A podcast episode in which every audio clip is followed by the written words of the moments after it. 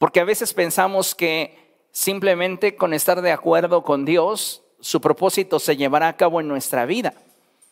Y no es así. Necesitamos, amados hermanos, rendirnos a Él y dejar que su obra se lleve a cabo en nuestra mente, en nuestro corazón, y de esta forma podamos ser llevados, guiados por su Espíritu, al punto en el cual Él quiere. Pero déjeme decirle algo que considero muy importante, y es que vivimos en medio de un periodo en el cual la fe de muchos estará siendo desafiada, puesta a prueba y llevada a tal extremo en el que muchos desistirán de continuar siguiendo a Jesús. Muchos pretextarán sobre su entorno. Ah, es que el entorno no es favorable. Muchos otros sobre sus circunstancias. Es que estoy teniendo muchos problemas. Estoy teniendo escasez, estoy teniendo enfermedad, estoy teniendo dificultades. Algunos van a culpar a terceros y otros más se justificarán en sus sensaciones y emociones. Es que ya no siento a Dios. Es que ya no escucho al Señor. Y sabe algo que debemos de tener presente es que cada uno de nosotros es responsable de qué tan profundo se encuentra con Cristo. Sin duda toda esta atmósfera que hoy disfrutamos y el tiempo que compartimos alabando y adorando al Señor y este tiempo en la meditación de la Escritura es bueno, pero cada uno de nosotros determina qué tan profundo vive su relación con Cristo. Y es ahí donde no hay pretexto que valga. No podemos culpar a las circunstancias, no podemos pretextar sobre el entorno, no podemos culpar a terceros o justificarnos en lo que sentimos para determinar si seguimos o no a Cristo. Como ya mencioné, la fe de muchos está siendo probada, está siendo desafiada y está siendo llevada a tal extremo que en muchos casos habrán muchos que decidan ya no seguir a Cristo. La verdad, amados hermanos, es que como iglesia atravesamos ciertamente por un periodo difícil, pero algo que jamás debemos de perder de vista es dos cosas. Uno, ninguna prueba, tormenta o desierto dura para siempre. Tal vez en este momento tú te sientes afligido, te sientes solo, te sientes desesperado, te sientes decepcionado, te sientes cansado. Y podríamos sumarle un montón de circunstancias y emociones.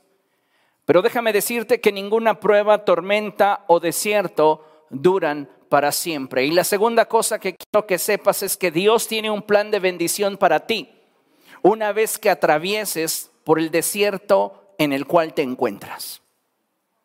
Dios tiene un plan para ti. Y ese desierto, esa prueba, esa dificultad, no debería de tener tanto poder sobre de ti como la promesa de un futuro mejor para tu vida. Ciertamente muchas veces vamos a enfrentar situaciones que nadie comprende, que nadie entiende, pero que en realidad no estamos enfrentando solos. Dios está a nuestro lado y necesitamos crecer en ese nivel de fe, en ese nivel de confianza. ¿Para qué? para disfrutar del proceso. Porque muchas veces vamos a atravesar por procesos dolorosos que puedan tardar demasiado en nuestra vida. Y que al ver la meta cada vez más lejana, aun cuando nos esforzamos, aun cuando luchamos, pudiera en algún momento llevarnos a un punto en el cual decidamos desistir. Pero algo que quiero que sepas es que si tú aprendes a disfrutar del proceso, por doloroso que éste sea, tendrás siempre expectativa del futuro que Dios te ha prometido. En la Biblia se nos revela a Dios como el Dios de los planes y propósitos que van más allá de nuestra imaginación y capacidad de comprensión. Sus propósitos para nosotros se enfocan en que a través de nuestra vida Él sea glorificado. ¿Recuerda usted ese pasaje que dice que a los que aman a Dios todas las cosas nos ayudan a bien? Bueno, ¿cuál es ese bien del cual habla la Escritura? ¿Cuál es ese bien al cual se refiere la palabra de Dios? Pues el bien al que se refiere no es el bien personal, sino el bien que añade al avance del reino de los cielos. Así que podemos atravesar por circunstancias que aparentemente en lo natural nos están restando, nos están doliendo, nos están lastimando, nos están hiriendo, pero que cuando tú lo ves en perspectiva del reino de los cielos, el reino está sumando, el reino está avanzando.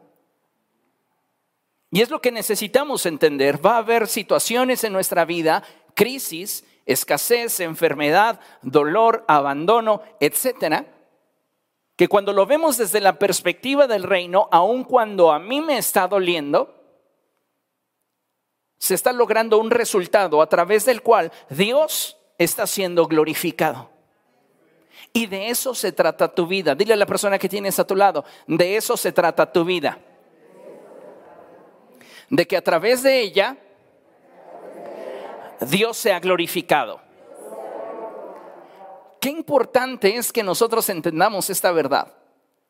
Porque cuando tú entiendes esa verdad de que a través de tu vida Dios debe de ser glorificado, entonces las tormentas adquieren un significado diferente en tu vida. Los desiertos adquieren un significado distinto. Piensa un momento en Jesús.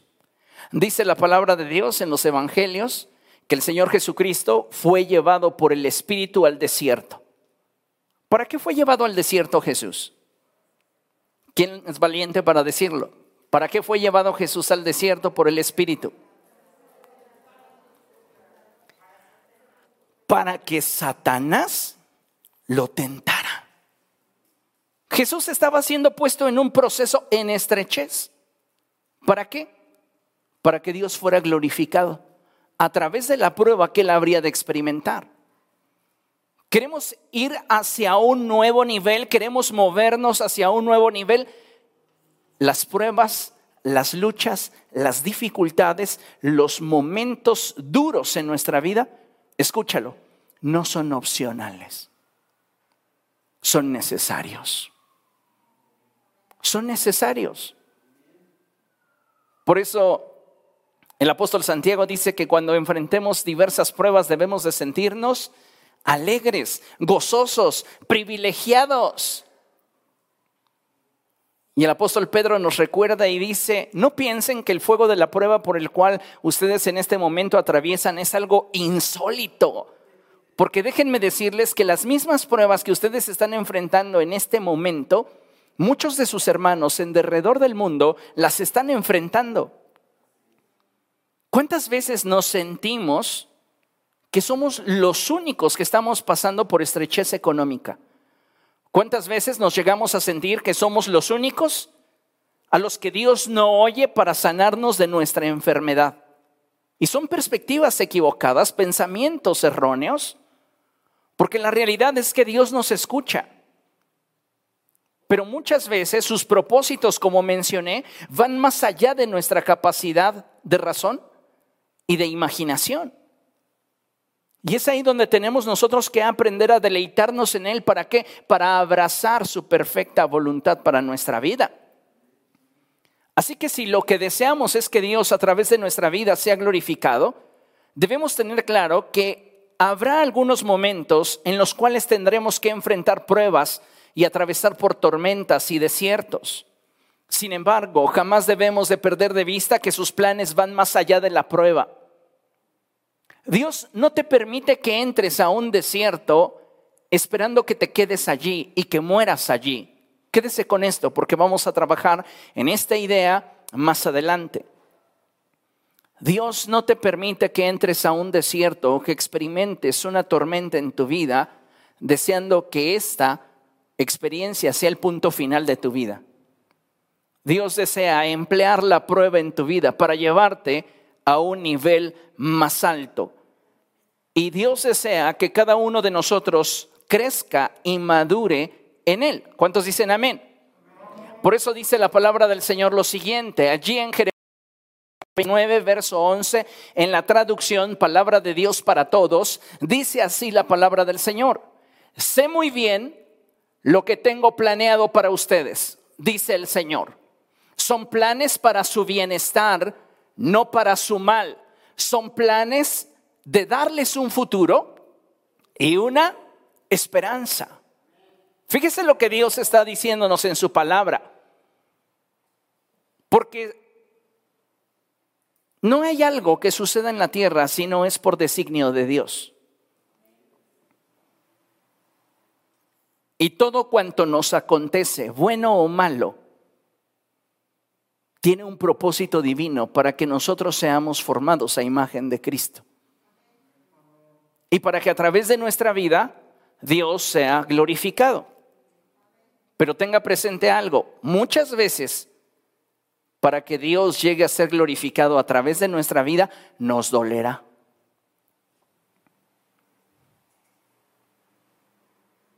Alguien dijo en una ocasión, si tú estás cómodo, Dios está incómodo. Pero cuando tú estás incómodo, Dios está cómodo. Nuestra naturaleza carnal tiende a resentir cuando los propósitos de Dios para nuestra vida no nos benefician de forma directa. Cuando tenemos que atravesar por esas pruebas, por esas dificultades, por esos desiertos, es ahí donde comenzamos a dudar de cuál sería la voluntad de Dios para nosotros. ¿Será realmente que Dios está conmigo? ¿Será realmente que Dios me ama? ¿Será realmente que Dios me escucha? Y comenzamos muchas veces a titubear sobre aquello que debería de ser para nosotros con base en la experiencia una seguridad de que así como Dios ha estado con nosotros en el pasado, estará con nosotros en este presente y estará con nosotros en el futuro. En este sentido, amados hermanos, debemos saber que cuando atravesamos por pruebas o dificultades, aun cuando en algunos casos estas sean consecuencia directa de nuestros actos y decisiones, porque es importante abrir este paréntesis. A veces nosotros pagamos el boleto de nuestra siguiente tormenta y nos pasa como a Jonás. Jonás recibe de Dios el mensaje para que vaya a predicar a Nínive y él desciende y paga su boleto en un barco para viajar en barco en una dirección contraria. ¿Y qué es lo que sucedió? Le vino una tormenta. Hay ocasiones en las cuales entramos en desiertos o comenzamos a experimentar tormentas en nuestra vida como consecuencia directa de nuestros actos o decisiones. Pero déjame decirte algo, Dios tiene en medio de cada prueba, aun cuando éstas hayan sido generadas por nuestras decisiones, el propósito de bendecirnos. Sí, aunque a usted le parezca como insólito, puede ser que usted se introdujo en esa tormenta, sus decisiones lo introdujeron en ese desierto, pero es tan grande el amor y la misericordia de Dios por nosotros que cuando te ven en ese desierto, Él ya tiene un plan para bendecirte. Y quiere usar y emplear la prueba para que crezcas para que madures, para que seas renovado, para que experimentes su gracia y su amor en tu vida. Pero esto solo lo vamos a poder experimentar cuando nosotros superemos la dificultad. Y entonces nos encontraremos en un nuevo nivel donde podremos ser de bendiciones, de bendición a aquellos que nos rodean. Muchas veces cuando atravesamos por la prueba o las dificultades de la vida, hablamos de pobreza, enfermedad, abandono, soledad, decepción, etc., tendemos a perder de vista lo que somos y lo que tenemos. Esto sin duda en términos naturales y humanos es muy importante, pero si consideramos que todo lo natural es un reflejo de lo espiritual, entonces nuestra identidad en Cristo es determinante para que nosotros podamos superar cualquier aflicción y poder expresar en medio de la prueba o en medio del dolor, todo lo puedo en Cristo que me fortalece. Nuestra actitud, amados hermanos, al momento de atravesar por la prueba,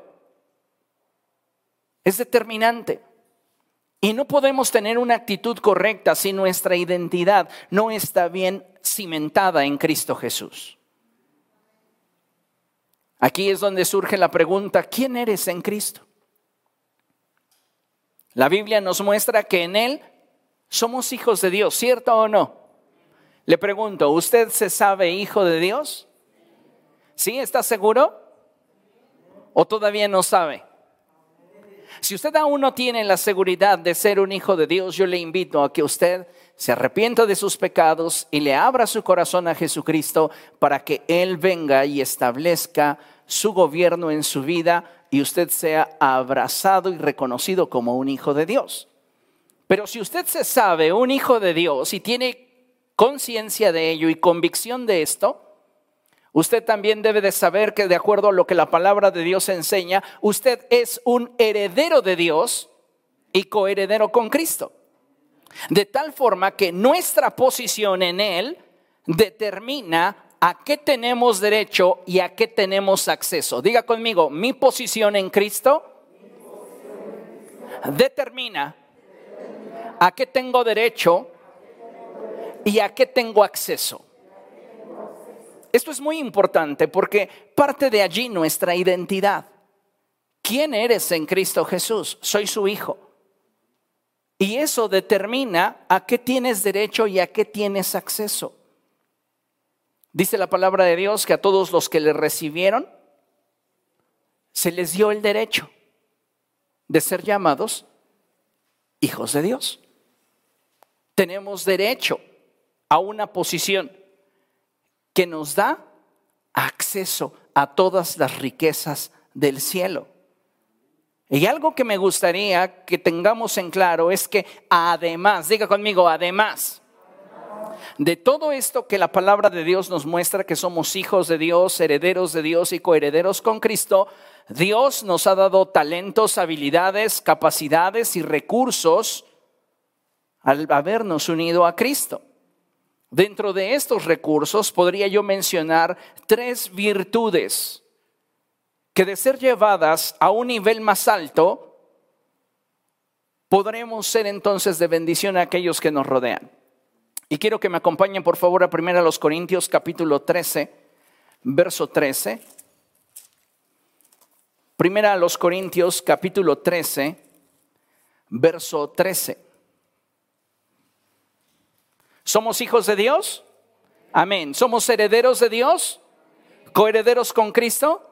Nuestra posición determina a qué tenemos derecho y a qué tenemos acceso.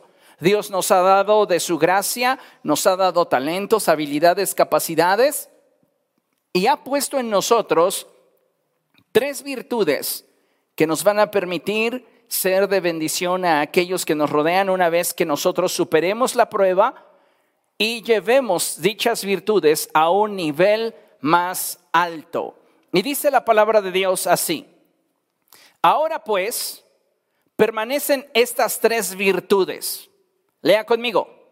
La fe, la esperanza y el amor. La fe, la esperanza y el amor. Y concluye el apóstol diciendo, pero la más excelente de ellas es el amor. Es interesante la forma en la cual el apóstol Pablo nos introduce a una visión más amplia que consolida nuestra identidad en Cristo. Porque ninguno de nosotros está exento de enfrentar tormentas y atravesar por desiertos.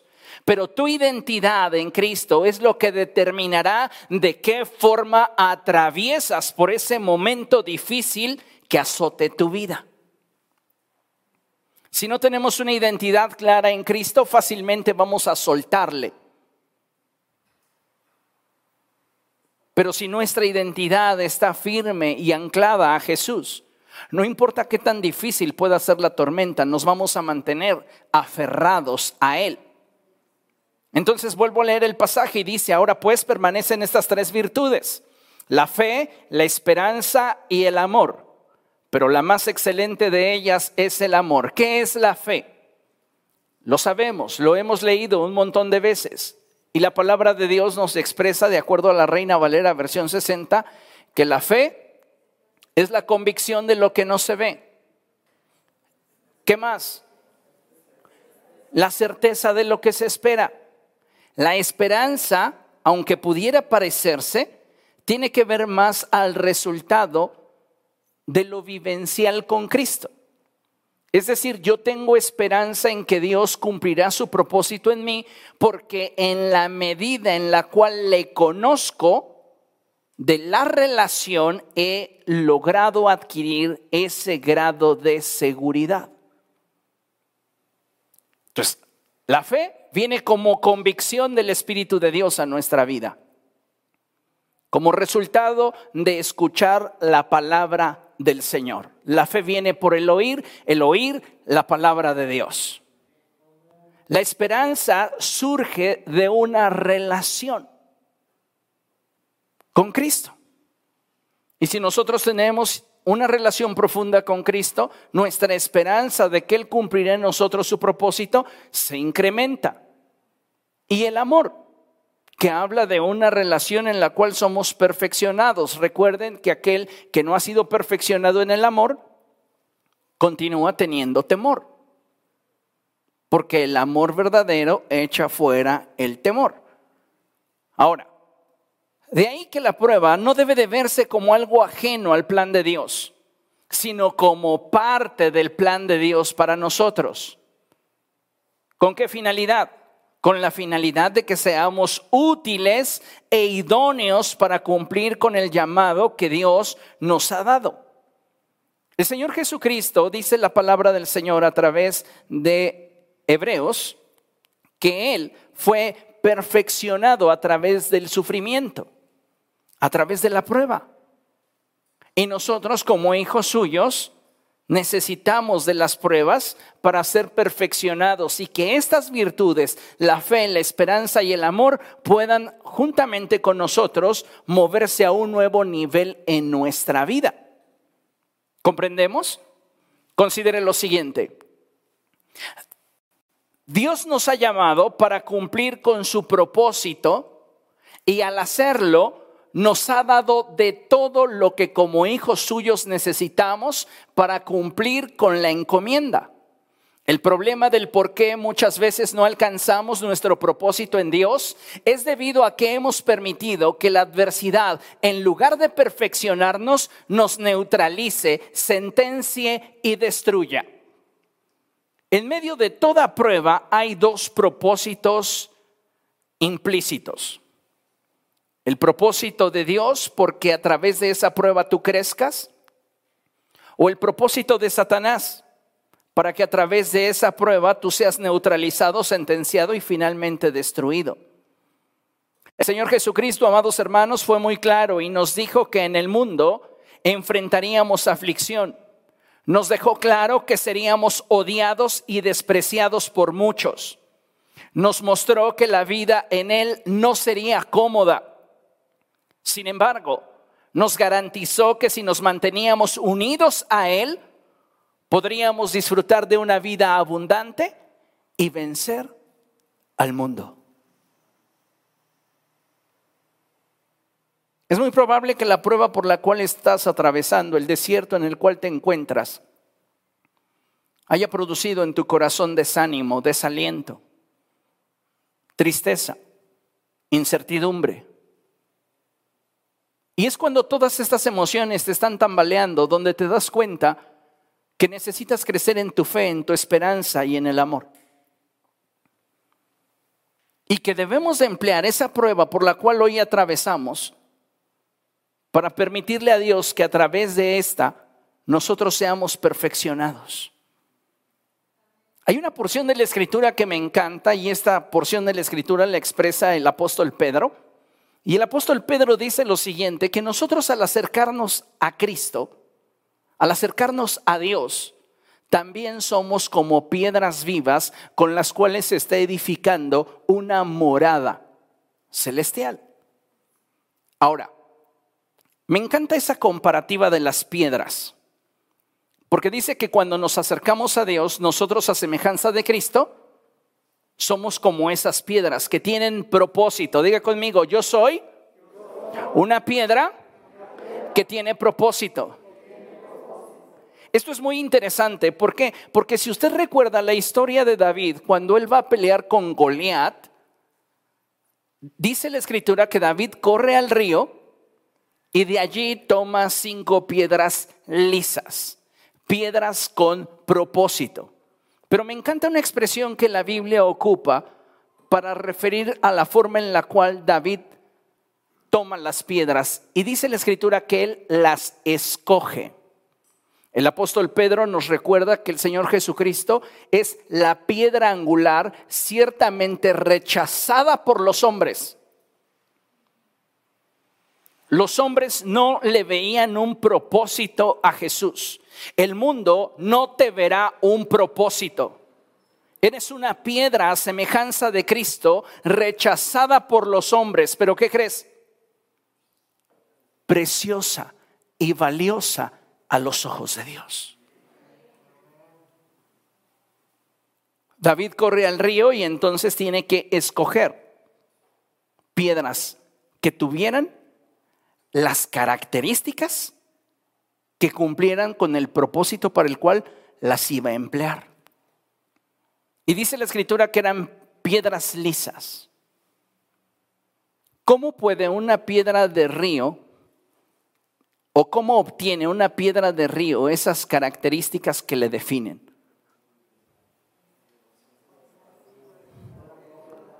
Por el constante contacto con la corriente del río.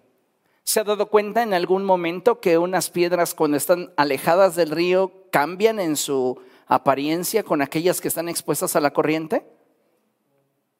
Las que están alejadas tienden a tener muchas aristas. Las que están expuestas a la corriente del río son lisas. Si usted es una piedra, ¿tiene aristas o está liso? Eso determina qué tan cerca o lejos está de su relación con Jesús. Porque nos acercamos a Dios y ya somos piedras que tienen un propósito. Pero solo la corriente del Espíritu Santo va a cumplir en nosotros el propósito de perfeccionarnos a fin de que seamos útiles e idóneos para el propósito que Dios tiene para nosotros. Y necesitamos, amados hermanos, entender esta verdad porque solamente de esa manera vamos a poder disfrutar del proceso de la prueba y estar atentos al momento de oportunidad que Dios nos brinde. Hoy los problemas en torno a la sociedad y la iglesia no paran, ni lo harán. La iglesia ya entró en un proceso como la mujer que entra en labor de parto. Nos alarmamos, sí, porque ya hay variantes de COVID de todos los sabores y colores. Pero es el comienzo. La vida nos cambió hace un par de años. ¿Y qué tenemos que hacer? ¿Rendirnos? ¿Llorar? ¿Aventarnos de un edificio? No adaptarnos y crecer. Vamos a adaptarnos y vamos a seguir avanzando. ¿Por qué? Porque los problemas en torno a la sociedad y la iglesia no paran y no lo harán. Entonces, en medio de la prueba, lo que tenemos que hacer es aprovechar los procesos para nuestro crecimiento, permitiéndole a Dios obrar en nuestra vida. Fíjense, en la siguiente lámina, algunos de nosotros mis procesos y yo. ¿Dónde te tienen tus procesos? ¿En la lona? ¿La escasez? ¿La enfermedad? ¿Tus problemas matrimoniales? ¿Tus problemas familiares? ¿Tus problemas existenciales? ¿Te tienen en la lona?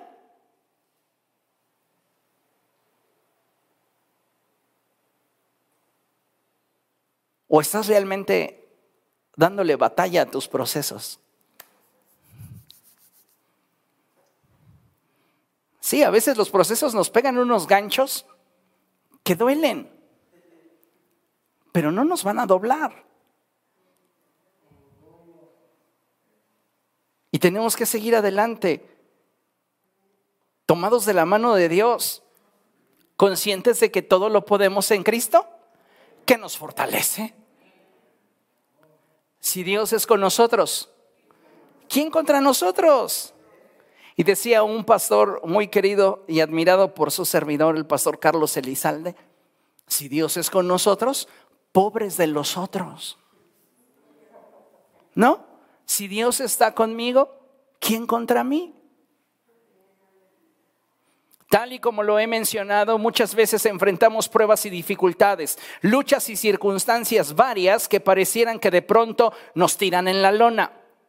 Sin embargo, hay una frase que me gustó desde el día en el que la escuché y esto pues ya tiene muchos, muchos, muchos, muchos, muchos años. Y dice así, no es tan importante la cantidad de veces que caigas como la rapidez con la que te levantes. Hay quienes se caen y no se vuelven a levantar. Pero habemos de aquellos que podemos tropezar, aquellos que podemos caer, pero podemos decir como el apóstol Pablo, estoy derribado, pero no destruido. Y de esta circunstancia me voy a levantar y me voy a levantar más fuerte. ¿Qué está pasando contigo? ¿Tu problema matrimonial te está llevando a la lona? ¿Tu enfermedad? ¿Tu escasez financiera? ¿Tus problemas laborales? ¿Tus problemas existenciales? ¿Tus problemas emocionales? ¿Dónde te tienen tus procesos? nuestros problemas con nuestros hijos? ¿Dónde estamos? Hay circunstancias en nuestra vida que pegan duro, que nos dejan heridos y de alguna manera ejercen una sentencia sobre nuestra vida, truncando los planes y propósitos de Dios para nuestra vida y llevándonos a un punto donde nos sentimos en el abandono. ¿Y sabe una cosa? Hoy día hay una enorme cantidad de cristianos que están muriendo en el proceso.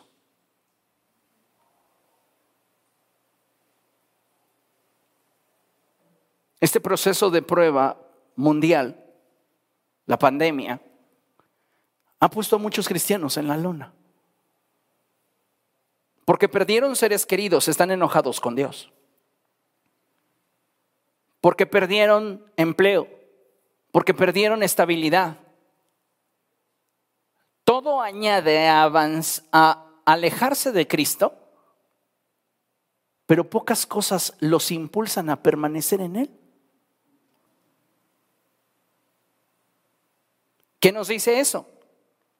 Que su identidad no estaba bien arraigada a Cristo y que su nivel de fe, esperanza y amor eran demasiado pobres. Por este motivo es que si tienes anhelos y hay sueños en ti que sabes que proceden de Dios, debes involucrar a Dios en tu vida a fin de que se manifieste su voluntad, entendiendo que en nuestra capacidad o fuerza no podremos hacer la obra que Dios nos mandó hacer. Nadie, ninguno de nosotros es suficiente para llevar a cabo la obra que Dios nos mandó hacer. Él decidió que fuéramos nosotros porque a través de nuestro menguar ante Él, Él sería glorificado. Recuerde que lo vil y lo menospreciado escogió, escogió Dios.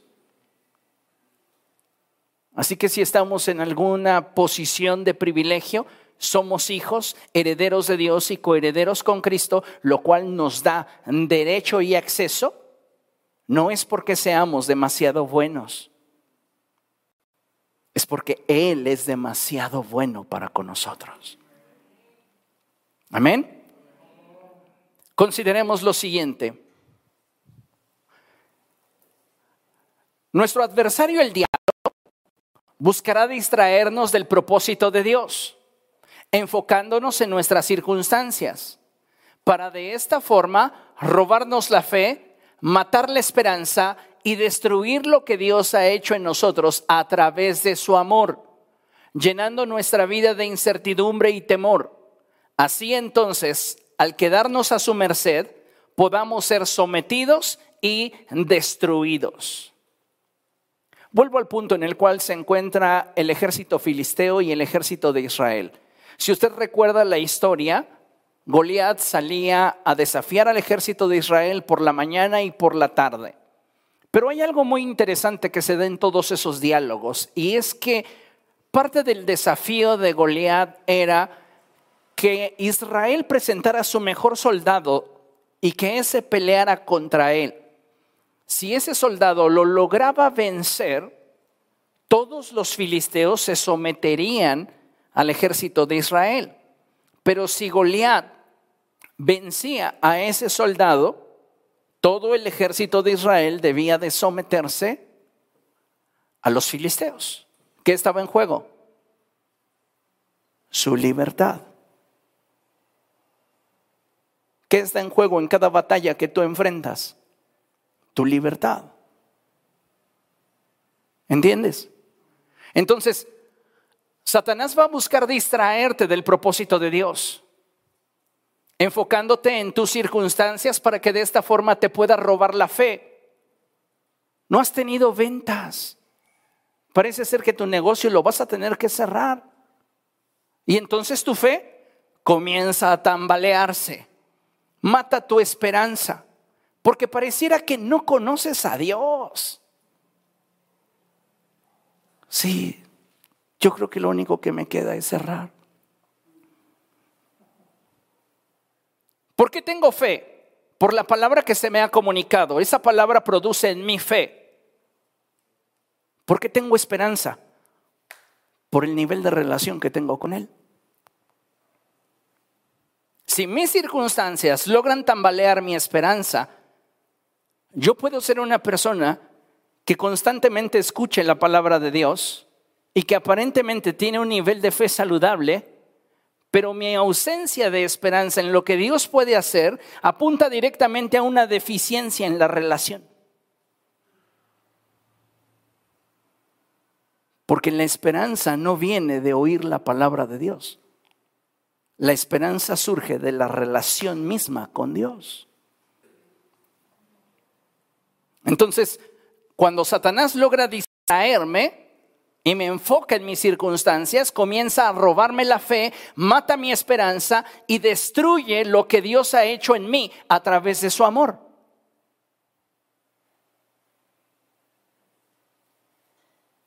Cuando tú le das la espalda a Cristo y te apartas de Él, te olvidas de todo lo bueno que hizo por ti.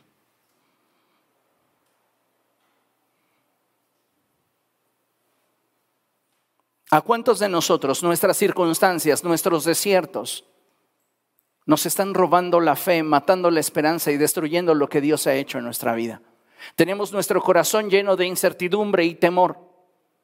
Y estamos a merced de Satanás.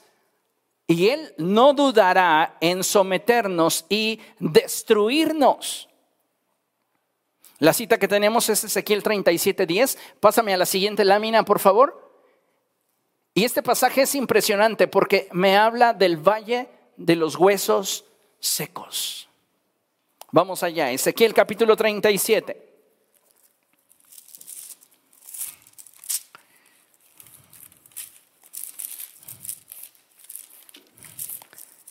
¿Lo tiene? Aleluya. Fíjese lo que dice la palabra del Señor. La mano del Señor vino sobre mí y su espíritu me llevó y me colocó en medio de un valle que estaba lleno de huesos. Tremenda palabra. Ezequiel es uno de los pocos profetas que constantemente empleaba la expresión, estaba yo en el espíritu en el día del Señor. Ezequiel es un hombre, diga conmigo, espiritual. Ezequiel es un buen cristiano. Ezequiel es un hombre que camina con Dios. ¿Y qué cree? Dios tenía un propósito para él. Y dice que la mano del Señor vino sobre él y su espíritu lo llevó y lo colocó en medio de un valle que estaba lleno de huesos. El que atravesemos por pruebas, dificultades, enfrentemos tormentas y desiertos no determina nuestro grado de relación con Cristo. Ay, es que a él de seguro perdió su empleo porque anda de pecador. Dejemos esta clase de juicios a tres décadas atrás. Es que le está yendo mal porque de seguro está haciendo algo malo. No, diga conmigo, también los justos sufren. También los justos lloran. También los justos atraviesan por desiertos. Teniendo claro esto, me parece que este verso número uno de Ezequiel 37 es bastante claro. Es un hombre que está caminando con Dios y sin embargo, para que el propósito de Dios se cumpla en él, Dios tiene, que colocarlo en un valle de huesos secos, en un valle donde el entorno es desfavorable. ¿Cuántos de ustedes se sienten en medio de un valle de huesos secos? Han estado caminando con Dios, pero de repente las situaciones han llegado y los han golpeado y los hacen sentir que están en un momento de estrechez donde no perciben vida. Dice el verso 2, me, me hizo pasearme entre ellos y pude observar que había muchísimos huesos en el valle, huesos que estaban completamente secos. Diga conmigo, completamente secos. Otra vez, completamente secos. Aquí hay algo muy interesante en esta expresión de completamente secos, porque cuando una persona muere, no se secan sus huesos de inmediato. Para la condición en la cual se encuentran estos restos óseos en ese valle, me dice que su historia se dejó de contar hace mucho tiempo. Y muchos de nosotros hemos renunciado a sueños de Dios desde hace mucho tiempo porque la prueba nos sentenció. Satanás logró distraernos, nos neutralizó y nos sometió y no pudimos continuar avanzando. Nos quedamos allí, en ese lugar que da testimonio de nuestro punto final. El verso 3 dice, y me dijo, hijo de hombre, ¿podrán revivir estos huesos? Y yo le contesté, Señor omnipotente, tú lo sabes. Entonces me dijo, profetiza sobre estos huesos y diles, huesos secos, escuchen la palabra del Señor. En este valle de huesos secos se respira el desorden. Pero si tú quieres experimentar el orden de Dios a tu vida, tú necesitas escuchar la palabra de Dios. Porque lo primero que debe de crecer en ti es la fe que procede de la palabra de Dios. Porque sin fe es imposible agradar a Dios. Entonces, Dios comienza a llevar al profeta a un entendimiento de cuál es el proceso que se debe de tener y priorizar cuando atravesamos por un desierto. Y lo primero es que necesitas llenar tu vida con la palabra de Dios. ¿Por qué? Porque la palabra de Dios, digan conmigo, trae orden. La palabra de Dios trae orden. David por esta razón dice cosas como estas, en mi corazón he guardado tus dichos para no pecar contra ti. No porque la palabra le genere incomodidades que David no peca, sino porque la palabra produce en su vida orden. Por esa razón David no peca porque su vida está en orden como consecuencia de la palabra que vive y mora en él. ¿Comprende lo que estoy diciendo? Entonces, fíjese lo que sucede. Entonces me dijo, profetiza sobre estos huesos y dile, huesos secos, escuchen la palabra del Señor, así dice el Señor omnipotente a estos huesos, yo les daré aliento de vida y ustedes volverán a vivir. Les pondré tendones, haré que les salga carne y los cubriré de piel, les daré aliento de vida y así revivirán. Entonces sabrán que yo soy el Señor. Tal y como el Señor me lo había mandado, profeticé. ¿Qué está haciendo Ezequiel? Hablar la palabra, expresar el mensaje de Dios. Y mientras profetizaba, mientras esos huesos escuchaban la palabra de Dios, los huesos comenzaron a unirse entre sí. Hay una expresión muy hermosa de este verso en la Reina Valera versión 60 y dice que cada hueso se unió con su hueso. La palabra trae orden a nuestra vida. Yo me fijé y vi que en ellos aparecían tendones y les salía carne y se recubrían de piel, pero no tenían vida. Si tú quieres atravesar con éxito un desierto, no solamente necesitas la palabra de Dios que alimente tu espíritu, que alimente tu corazón, que alimente tu ser y que traiga orden a tus pensamientos y emociones. Necesitas tener una relación con el Espíritu del Señor. Porque tal y como lo expresa la palabra de Dios, todos estos huesos ya habían sido recubiertos con tendones, músculos, piel, pero no tenían vida. Y esto me hace recordar Génesis capítulo 3, cuando Dios crea al hombre y lo crea del polvo de la tierra, y Adán está completamente terminado, pero no tiene vida. Y es hasta que el Espíritu del Señor sopla en él su aliento de vida que Adán se convierte en un ser viviente. Y eso es lo mismo que le, que le sucedió a la iglesia. Cuando ascendió el Señor Jesucristo a la gloria, la iglesia ya estaba formada.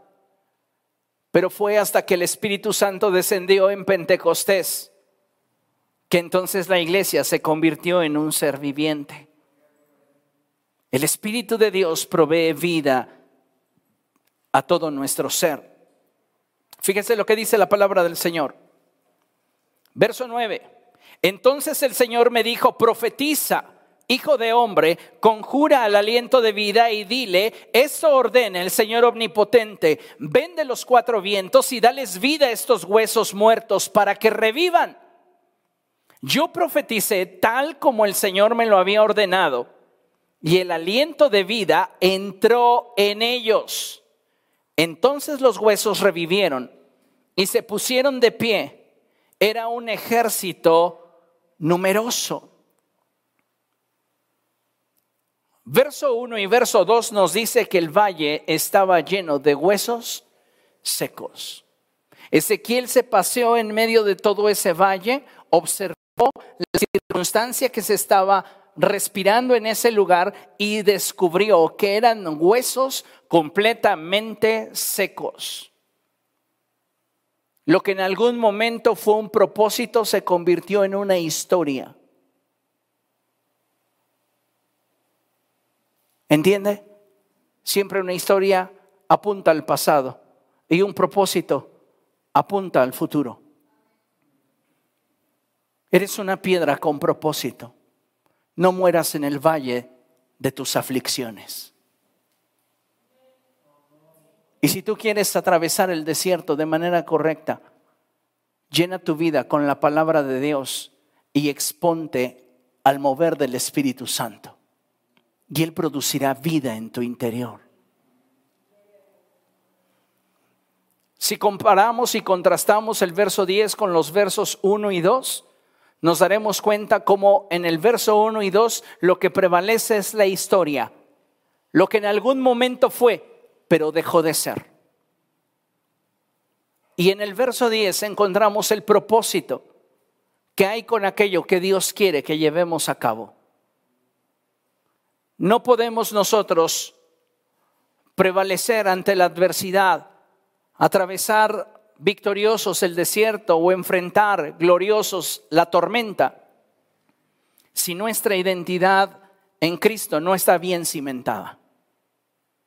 Si no nos aferramos a la palabra de Dios y exponemos nuestro corazón al mover del Espíritu Santo. Solo de